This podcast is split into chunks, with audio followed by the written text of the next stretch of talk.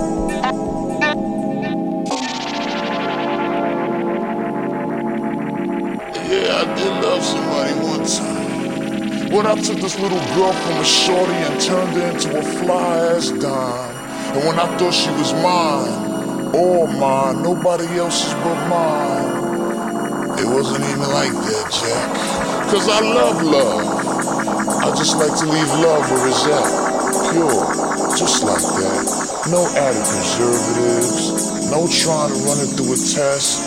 Just leave it alone and let it manifest. Cause it's bad enough the truth already suffers from too much analysis and ain't nothing more true than love. Ain't nothing more painful either. Check it out.